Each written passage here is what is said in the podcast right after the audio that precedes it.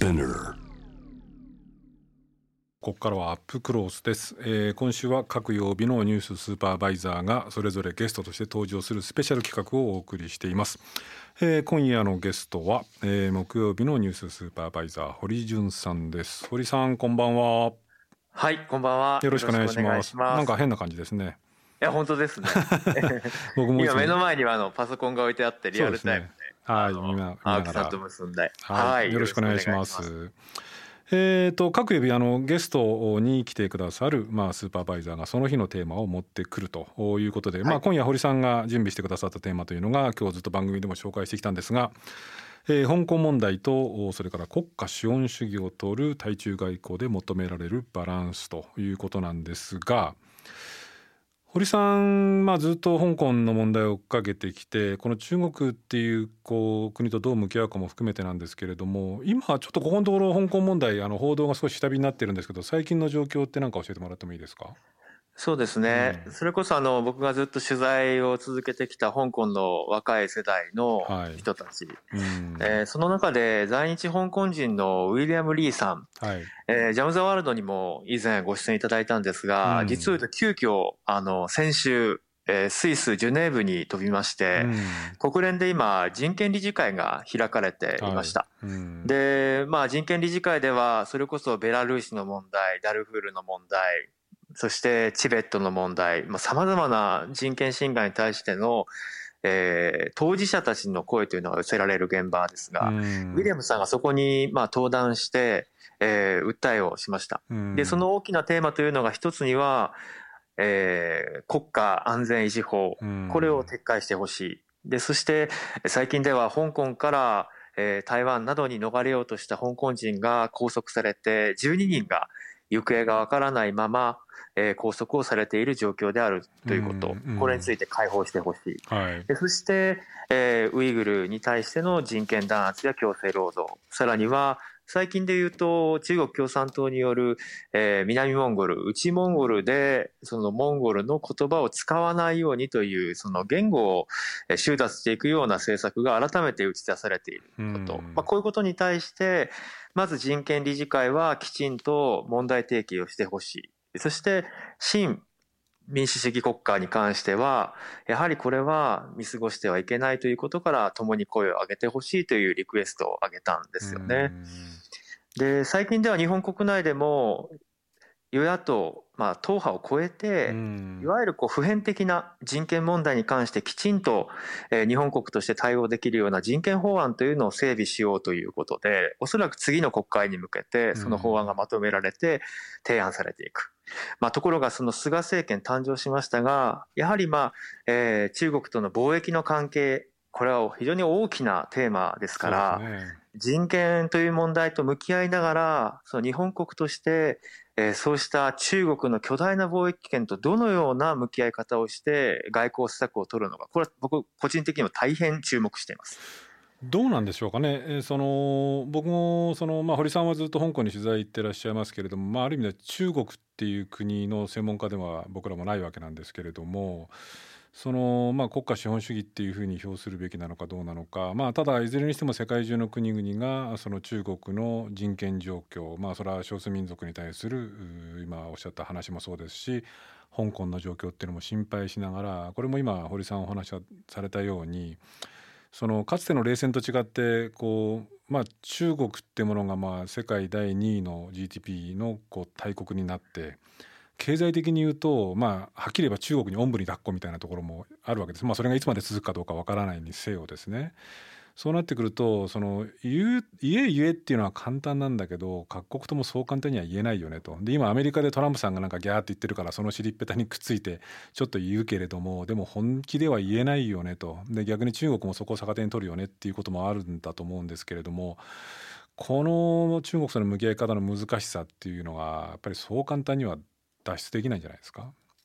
僕はあのそういった点で言うと、うん香港人の若者たちの提案というのが実に冷静だなと思って聞いています。うんというのがあの実は帰国したばかりのウィリアム・リーさんと先ほどもお話をしていたんですけれども、やっんぱりそのビジネスパートナーとして互いにこう貿易の関係を持続可能な長期的な関係を築いていく上では、うん、現在人権であったりとか、まあ、環境であったりとか本来私たちが普遍的に共有できる価値というのは、うん、互いにこうパートナーとして同意されていない限りは、うん、おそらく経済的なまあ、目先の利益を追っかけていったとしても、いつか不均衡に陥ると。うん、で、それがまあ、えー、ある、まあ、香港で取材した時に日本人にメッセージをもらえませんかという香港の若者に投げかけた時に最初に返ってきた答えが経済に負けないでくださいだったんですね。で今日ウィリアムスさんといろいろ話をしていていや実を言うとやはりその経済のこの中国との貿易というのは、まあ、ある意味こう麻薬のような存在でもあるんだと。なぜなら巨大な市場そして世界のこれまで工場として比較的コストを抑えながら製造ができていた。これはその企業活動においては非常にこう、えー、まあ、ある意味楽に商売をして楽に利益を上げていく場であると。うん本来であれば自国で生産をして自国の技術力を高めてそうしたフェアな関係を築いたあ契約の相手と経済圏を広げていくというのが本来であるはずなのにと。これは僕はあの今世界で ESG 指数というのがあの自由主義経済の市場に用いられるようになりました。はいでこれはあのいわゆるこう環境とか人権とか、うん、まあ、その持続可能な取引がきちんとできるという条件を満たした企業を指数分けしてランキング分けして応援していったりとか応援したりとかってことですよね。でそうした企業に対して投資家たちが、うん、えー、投資を行っていく。でこれはニューヨークのダウも整備していますし、うん、日本でいうと実を言うと私たちの年金基金を運用している GPIF が率先してこの ESG 指数、ESG 投資というのを、えー、日本企業にも導入させようということで整備してきたものなんですけど、うん、ですからまあ長期的に見ると、私たちが自由主義国家として貿易する相手国というのは、同じように人権に対して、同じように環境に対して配慮をしている企業だから価値がある。そうでない企業に関しては既存されていくっていうことが、うん起こりうる。で、まあ、最近の動きで言うと、まあ、今年に入ってオーストラリアの政府系シンクタンクがかなり詳細なリポートを出すようになっています。でそれが最近で言うと一番大きなトピックとしては新疆ウイグルの強制労働に従事させられている人たちが作った製品をサプライチェーンの中に組み込んでいるメーカー、うん、企業83社というのが公表されたんですよね、うん、その中には私たちがもうよく知っているようなアパレル企業やよくあの使っているような電機メーカーやそしてそれはもう私たちの日本国の企業もあるし、えー、よく知っているトップブランドもあるしとで、これが公表されて、慌てて各企業が、あの、自分たちのサプライチェーンの見直しを進めたんですね。まあ、アディダスや H&M というのは、まあ、非常にこう、グローバルに展開していく中で、まさか自分たちのサプライチェーンに、そうした企業が関わっているとは思わなかったということから、見直しを始めてきたりとか、だからその、いわゆるイデオロギー的な対立におけるプレッシャーという話ではなくて、まさにその経済活動においてフェアであることという価値は、僕は、これはあの、共有できるポイントであり、これを共有していかない限りは、誰かの権利をまあ侵害し続けたアンバランスな開発を、まあ、それに加担してしまうことになりかねないという思いがあるんですね。だから、日本国に対しても、そして日本の経済界に対しても、これはかつてのような共産主義対自由主義国家の話じゃない。まさに資本主義の中でのルールの話なんだっていうことをしっかりと共有したいという思いではありますよね。そういうその企業、まあ、その堀さんがおっしゃるようなその企業のありようだったりとか、まあ、投資家の考えだったりとかその社会世界世界のこう社会的な方向性ってものがそう変わっていくっていうことが、まあ、これは理想的というかね現在考えられる中での比較的理想的なスタイルなんですけれども香港の今こう実際にこう、まあ、戦っている人たちというかそのこれまでの自由であったりとか人権であったりとかっていうものがこう失われつつあるんじゃないかっていう危惧を抱いている人たちはそういう理想についてとかあるいはそのこれ中国っていう国がねこのまま行くのだろうか。あるいはひょっとすればその今堀さんがおっしゃったようなムーブメントによって中国もいずれ変わらざるを得ないというふうに希望を若干でも抱いているのかそれともこう当面はその中国は変わらないだろうとこのまんまある種こう押しつぶしながらこう膨張していくのかっていうどんなふうにこう香港の人たちは捉えてるんですか？そうですね。僕はあの普段から大きい主語よりも小さい主語を使えませんかって呼びかけているんですけれども、うん、香港の人は香港の民主派は香港の民主主義を求める人たちはっていう主語もやはりこれはあの気をつけて使わなきゃいけない大きな主語だと思っているんです。香港の民主派と言われる皆さんの活動も歴史が積み重なっていく中で、あくまでも一国二制度の中でその民主主義というものを獲得していくんだという考え方もあれば、ある意味もう現状では一国二制度が壊れてしまったわけだから、これはその独立、そうしたものも掲げながら、えー、世界に向けて発信しなきゃいけないんだといういろんな声があると。ただそういう中で共通しているのはやっぱり経済の話なんですよね。香港という地域の特異性、その金融化もしくは観光サービス業か。いわゆるこう、私たちが暮らしているこの国のように、えー、中間層を支えるような製造業があるとかですね、うそういうこう、業態じゃないわけです。で、いつの間にかやはりその金融資本主義が世界にグローバリゼーションであっという間に広がっていく中、より強固な富を持った人たちが香港のマーケットを席巻していく。だ結局、えー、その経済力のない人たちが、まあ、皿洗いか非正規かっていうような選択を迫られて、こういう現状に対しての不満というのがあるわけなんですよね。ですから、実を言うとその香港の中でいろいろやはりこう聞いていく中では、先ほど言ったような、きちんとしたその資本主義の枠組みの中で、それぞれが望むような経済活動ができること。で、その経済活動というのはつまり自分がこれを作り上げたい。自分はこれを表現したい。自分はこれを伝えたいというものもそこにはこう含まれてくるということで、えー、ですから僕は今一番懸念しているのは香港の人権法案あの国家維持法に関して実を言うと世界を見渡してみると俯瞰してみると賛同している国の方が多いんですね。うん、そうですねえー、まあ、いわゆるこう、一帯一路構想に関わりのある東南アジアの国々であったりとか、そしてまあ、アフリカの国々であったりと。じゃあ、実態はどうなのかと問われたときに、私が取材をしたカンボジアの現状で見ると、カンボジアの政権は中国の資本とともに国を成長させたいと思っている。うん、ところが、中国の資本に参画ができない。えー、首都プノンペンのローカルの市民の人たちからは、この開発は決して私たちカンボジア人のためではないんだと。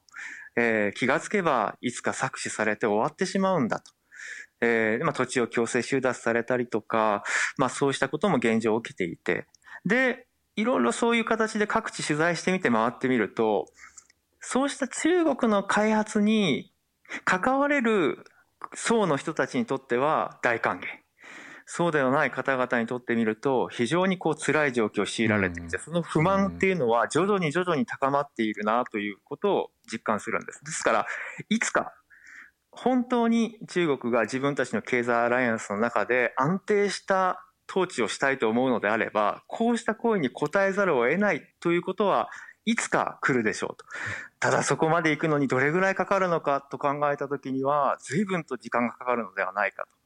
で、結構僕は日中ジャーナリスト交流会議というのに参画をしていて、うん、で、あの、中国の国営メディアであったりとか、えー、まあ、そうしたジャーナリストたちとの交流もあるんですけれども、はい、やはりその今目指すべきのは経済的な発展であると。で、いつか民主主義をとは思うと。で、ただその経済発展が中国の大きなこの多民族であり、広大なあ国の中に資本主義の恩恵が行き渡って豊かさを皆さんが共有できるまではおそらく民主主義は無理だと思うという話もしていた。となると相当な長期戦。うん、ただ、で僕はこれはもう諦めてはいけない。なぜならその旗を下ろして、私たちがそうですよね、自由尊厳よりも利益ですよねっていうことを、大義を下ろしてしまうと、うん、これはあっという間にその色は変わらないだろうなという思いもあるんですよね。ただね、その堀さん、まあ、あえてこうちょっと議論を提起するためにそのこうニヒリスティックというか少し冷めたものの言い方をするとねその中国は確かにこういろいろ問題はあると。でじゃあ例えば自由と民主主義っていうものをその最大の旗印にしてきた。あるいは今もして一応はしているアメリカという国もね。それは確かにその国の中ではその自由とか民主主義っていうのは大事にしてきたかもしれない。まあもちろんこう、ね、黒人の差別だったりとかいろんなもちろんいろんな社会特有のその矛盾は抱えてるけれども一応自由と民主主義っていうのを旗印にしてきたんだけれど世界的に見ればその気に食わない政権だと民主主義的なその政権でも転覆させたりとかね。あるいはそのサウジアラビアなんかも典型的ですけれどももう独裁国家だろうが何だろうがとにかくもうなんていうのかなもうとにかくそれを守必死になって守ったりとかっていうまあこう収めた物言いをすればそのアメリカだってある種同じようなところがあってでこう中国っていう国がその10億人なのか十数億人なのかの民を滑るためにはそのやっぱりとりあえずとりあえずはもう飯を食わせなきゃダメなんだっていうようなこう現実主義みたいなのに走るっていうことも考えると、まあ、中国だけがこう異様にとの得意な国ということでもない、まあ、確かに社会体制はねその共産主義体制っていうのは得意なんだけれどでもさっきのだからその堀さんがおっしゃったみたいにその資本主義を改良していくってこともそうなのかもしれないけれどもやっぱりそのグローバル金融主義みたいなものとかねあるいはそのこう安い労働力を世界中にこうなんていうのか資本がこう探していってそこを使い倒してその次のところに行って次のところに行ってってことを繰り返すっていうようなことを考えるとやっぱりこう世界中がみんなその持続可能な社会持続可能なこう暮らしをできるためにはやっぱり従来の資本主義でもなくなんかこう共産主義でもない社会的共通資本みたいなものをみんなで守るようなこれ何があるのかまだ僕には具体的にわからないけど新しいなんかこうシステムっていうものがないとやっぱりその同じようなことが繰り返されるんじゃないのっていう気もしちゃいますよね。そこに僕があのある種希望を見出したのは、日本がこのまま、この、これまでの70数年間の間、そしてやはり近年積み上げてきた NGO をはじめとした公益事業者たちの世界各地での活動なんですよね。アメリカでもありません、私たちはと。もちろん中国でもありませんと。私たちは日本国なんです。で、その立場を堅持しながら、その傷んだ地域や過剰な開発の現場の最前線に入っていって、教育プログラムであったりとか、そのインフラの開発、しかもそれは丁寧に地域の人たちの耳を傾けながら進めていくような NGO の人道支援というのも、まあ、40年、30年と歴史を積み重ねてきたんですよね。僕はあの、この正月はコロナ禍の直前はスーダンに行ってました。で、年末年始はスーダンで過ごしたんですけど、まあ、スーダンはまさに30年続いた独裁政権が市民の平和的な運動をきっかけに軍が動いてクーデターで倒れて、今軍政なんですけど、これから民政に移管するというタイミング。で、なぜ彼らはそこまでして民主主義が必要なのか。まあ、なぜなら平和的運動を続けたがために500人以上、ひょっとしたら数千人規模で死者が出ているという現状なんですね。でその彼らに話を聞いていく中で、やはり豊かさが必要なんだと。で、それはなぜ豊かさが必要かというと、これまで不均衡だったからだと。で、その不均衡を是正するために民主主義が必要なんだという話をしていた。で、ただその、僕は危険だなと思って、いや、民主主義を手に入れたかといって、豊かになれるとは限らないと。なぜなら、こう、私や、の国や、えー、欧米各国も格差に悩んでいると。いろんなエラーが起きているんだと。で、そういう中で何を期待するのかと言われたときに、やはりその、誰のための開発なのかっていうのがきちんと、あの、ぶれなければいいと軸としてぶれなければいいと。でまあ今日あえてそのテーマとして国家資本主義っていう言葉を使ったのはまさにこの他の言い方をすると修正資本主義とか開発独裁とかいうそういうこう文言が当てられるんですよね。でこれはつまりその誰にとっての資本主義なのかっていうことだと思うんですよ。だからその日本国がこれまで築き上げてきた人道支援の現場というのは非常にこう公益活動でありながらも地域の人たちとこうコミュニケーションを取りながら、えー、これはあなたのためのあなたの暮らしの地域の持続可能なために共に考えていきましょうっていうありよう。これはやっぱり崩してはならないんだろうなということは強く思うんですね。まあ、だからまあ今回、まあ菅さんが国連総会で、まあ、あの演説をビデオメッセージでしましたけれども、まあ、そのあたりは絶妙にこう今後の対中政策を鑑みてバランスを取る形であえて SDGs の考え方を文言として強調してました。でこれはうまく進める必要がまあ必ずあると思うんですね。対立や分断を生むのではなくて私たちが本当に世界の貿易を築いていく上で誰のための開発なのかっていうのは絶対に忘れてはならないということは仮に今後まさに国賓として迎えるという関係を継続させるのであれば、それはやはり要求していかないといけないし、それは僕は外交に期待するところではあります。その安倍政権っていう政権がね、まあ、ある意味、まあ、僕に言わせるとちょっと妙なというかですねなんか思想もどきっていうかですねある種のイデオロギーチックなものあるいは変な歴史観を振り回して、えー、中国特に韓国なんかと対峙をしてですね、まあ、その辺の外交っていうのがまあかなりこう傷んだというかこう歪んでしまったというかこうボロボロになった面はあるんですけれど菅さんにはおそらくあんまりそういうどうも国家間歴史観っていうものがないと。でこれどうもなんかその政治記者などに聞いているとその今党あの、えー、自民党をかなりこう支配してるのは二階さんも中国なんかとは比較的えー、こう上手にやっていこうと。まあこれは人によってはこう中国とこうなんていうのかなこのご機嫌取りみたいなものに見える人もいるだろうしいやいやそうじゃなくてやっぱり中国との関係は必要あの大事なんだからっていうふうに考える人もいるんだろうけれどもいずれにしてもなんかこう今日堀さんと僕で話したようなそのこう中国っていうものと付き合わざるを得ないんだけれどもその付き合う方向性みたいなものっていうのがその新政権っていうのはよかれあしかれこうないように見えるんですけれどもこの辺り堀さんどうですか？そうですね。安倍政権の最も最悪だったところは、あの人権意識の欠如でしたよね。そうですもうこれは、そうしたこう感覚を、あの、ある意味こう、うん、三旗の、うん、そうですね。そこに三旗を立ててしまったような僕は大失敗だったと思うんですね。やはりこの人道であったり人権というものに対して、きちんとこう価値を打ち出していけるような、そうしたこう国であってほしいという思いが個人的には非常に強くありました。で、それはなぜかというと、そういう価値観が共有されている社会がえー、経済的にも発展ができる必要条件だからという時代になったからです。で先ほどあの GPIF の話をしましたけれども GPIF ってどちらかというと年金基金を運用している中で株価が上がった下がった年金が解ける解けないとか政府からいろいろ言われてるんじゃないかって話であの話題として取り上げられがちなんですけれども僕、G、GPIF の先日までトップをしていた水野さんというこう外資系のあの金融金融をやっていらっしゃった方が引き抜かれてしばらくトップをやってたんですけど、その水野さんが、実は経団連と非常にこう緊張関係を持って対峙してきたんですね。それは何かというと、やはりこう、巨大なファンドなわけですよ。はい、つまり経済界に対して非常にこういろいろな影響を与えることができる立場である。で、その経団連は非常にこう GPIF のことを、まあ、ある意味警戒していた。で、水野さんは何をやろうとしたかというと、これから本当に日本の企業活動においてグローバルに展開していくためには、古い日本の企業の体質は変わらなきゃいけない。うん、環境や人権というものに対して感度の高い企業であるべきだと。だからその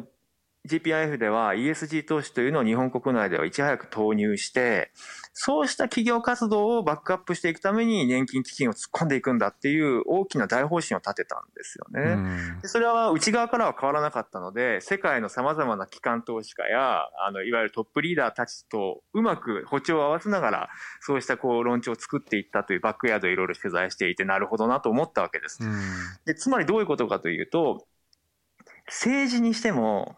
経済活動にしても、そして日本が取り上げるメディアのニュースにしても、うん、やはりそうした新しい普遍的に共有されるべき価値を軸に置いた発信やアクションっていうのが本当に取れてるでしょうかっていうのは、まだまだ物足りないと思うんですね。うん、ですから、実際にこの先日発表された、世界に公表された83社のその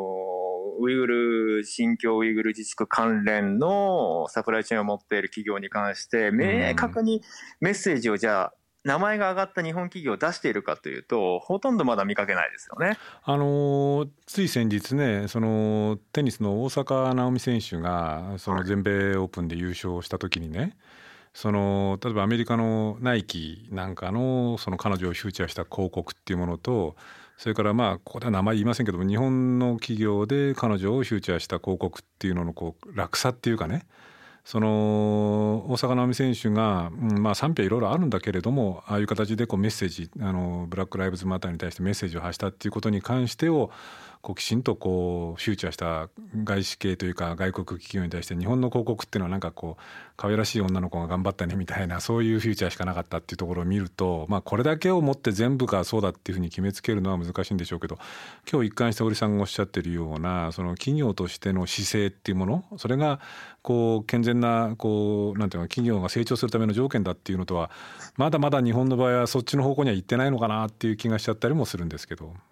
そうですね。だからその辺が、やはりこの日本がどう、今、いかに衰退しているかっていうことの、あの、結実した結果だと思いますよ。やっぱり時代読み間違えているし、古い慣習や古い価値観に縛られていて、今世界で起きているようなこと、まあ、ですからその大坂なおみさんに関してもその賛同する声がある一方で極めてこう卑劣な形で批判をするような声もあったし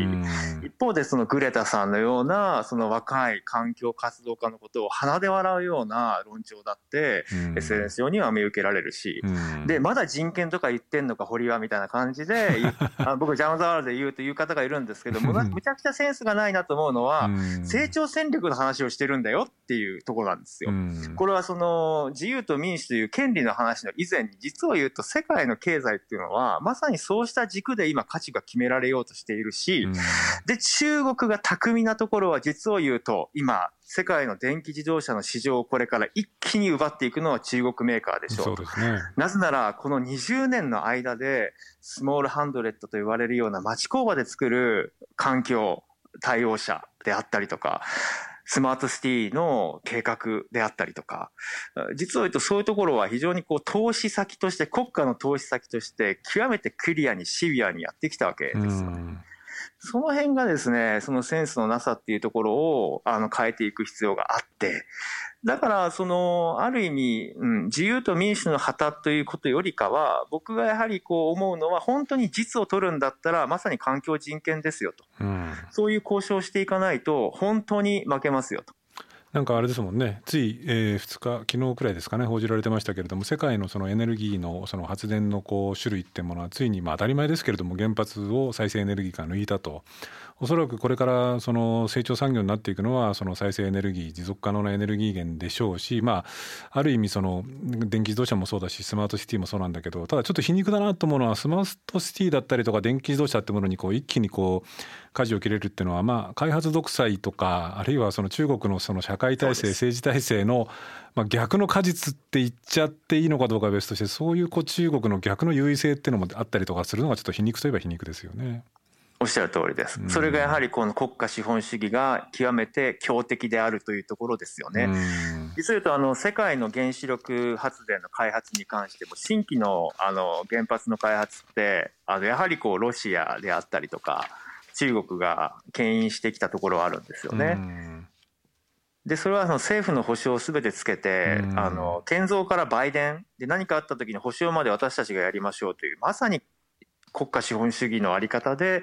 世界の市場を席巻してきた、うん、だからまあそういうことを考えた時に私たちのこう日本国一国では決してこう太刀打ちはできないし、うん、かといって今ヨーロッパの市場がそしてまあアメリカの経済がそのアライアンスを組んだところでその大きな国家資本主義に対抗できるのかと言われると僕はそこまでのパワーはもうないと思うんですね。うん、そうなった時にやはり今いる大きな経済圏を持っているその彼らに対してどのようにしてこちらサイドのアライアンスの要求を近づけていくかっていうことは相当シビアにプレッシャーをかけていく必要があるなということは感じます。わかりました堀さんありがとうございました。ありがとうございました。ありがとうございました。なんか本当に勉強になりましたし、まあでもなかなか難しいですねちょっとこう辛抱強くしかし世界中の変化がまあ堀さんのおっしゃってるようにこう環境であったりとか人権であったりとかっていうものの方向に少しずつでも変わっていけばいいんでしょうけれどもなんか逆バネも働きそうだしまあちょっとしばらくはジャム・ザ・ワールドでずっとウォッチしかしていくしかないでしょうかね。そうですね。そういう意味で言うと、メディアで発信する、あの、一人一人が、そうしたこう価値を共有できるようになった方が、まず早いなと思ったりもします。でもねなかなか堀さんの古巣も含めてまあ僕の古巣もそうですけどなかなかそうそういう方向になってないような気もするんだけどまあその話すると長くなっちゃうからやめましょう。はい、ジャム・ザ・ワールドからのろしを変えていきましょう。はい、堀さんありがとうございました。ありがとうございました。はいえー、青木治です、えー、今日はまあスペシャル企画ということで、えー、木曜日のニューススーパーバイザー堀潤さんとお話をしたわけなんですけれどもあのもちろん香港の人権問題、えー、香港の自由の問題も重要ですしそれから中国とどうやって向き合うのかっていう問題ですね。これはまあ多分世界中がこれからおそらく何十年というスパンでこう考えていかない問題きゃいけない問題であってまあ中国自身が変わるのかあるいは逆に世界の、まあ、人権自由や民主主義ってものが後退していくのかというあたり。まあ今日のね,、あの、ね電話で北丸裕二さんにも聞きましたけれどもアメリカの大統領選なんか見てると、まあ、一応自由と民主主義ってものを旗印にしてきたはずのアメリカもまあこれは今更言うのもなんですけれどもトランプさんの下で相当おかしなことになっているっていうことを考えるとまあでそのアメリカも実は今日番組の中で申し上げましたけれども自分の国では自由だ人権だ民主主義だって言ってるんだけれども世界中では独裁国家と手を結んだりとか民主的に選ばれた政権を転覆させたりとかっていうこともしたわけですよね。なのでまあなかなかこう一筋縄ではいかないっていう状況なんですけれども一個だけ堀さんがおっしゃってたできるだけ小さな主語で語ろうっていうことで言うとあのもちろん香港にこう注目してフォーカスして香港のこう活動あるいは運動ってものを支援したりとか声援を送るっていうのも大切なんですけれども自分たちの足元はどうなんだろうかなっていうことですよね。あのこの国でも、えー、人権っていうものを奪われてる人たちあるいは軽んじられてまあこう生活っていうものを必死に紡いでる人たちっていうのはたくさんいるわけですよね。そういうその日本の人権状況あるいはこの番組もそうですけれどもメディア、えー、言論の自由ってものを最大の価値としている我々がこれ、まあ、有名な言葉があるんですね。そのメディアの人間っていうのは言論の自由の消費者であってはならないと生産者になれっていう言葉があるんですね。つまり我々はここで喋ってることっていうのは一応言論の自由があるっていうことになっているので喋、えー、れている。しかし喋れないことももちろんあるんですけれどもそれは我々は消費者になってはいけなくてそれをきちんとメディア人たるもの、えー、言論の自由を生産していかなくちゃいけないっていう言葉をがあるんですけれどもこれを肝に銘じてあのジャム・ザ・ワールドでできるだけタブーなくこういろんな情報を発信していきたいと思います、えー、今後ともよろしくお願いします。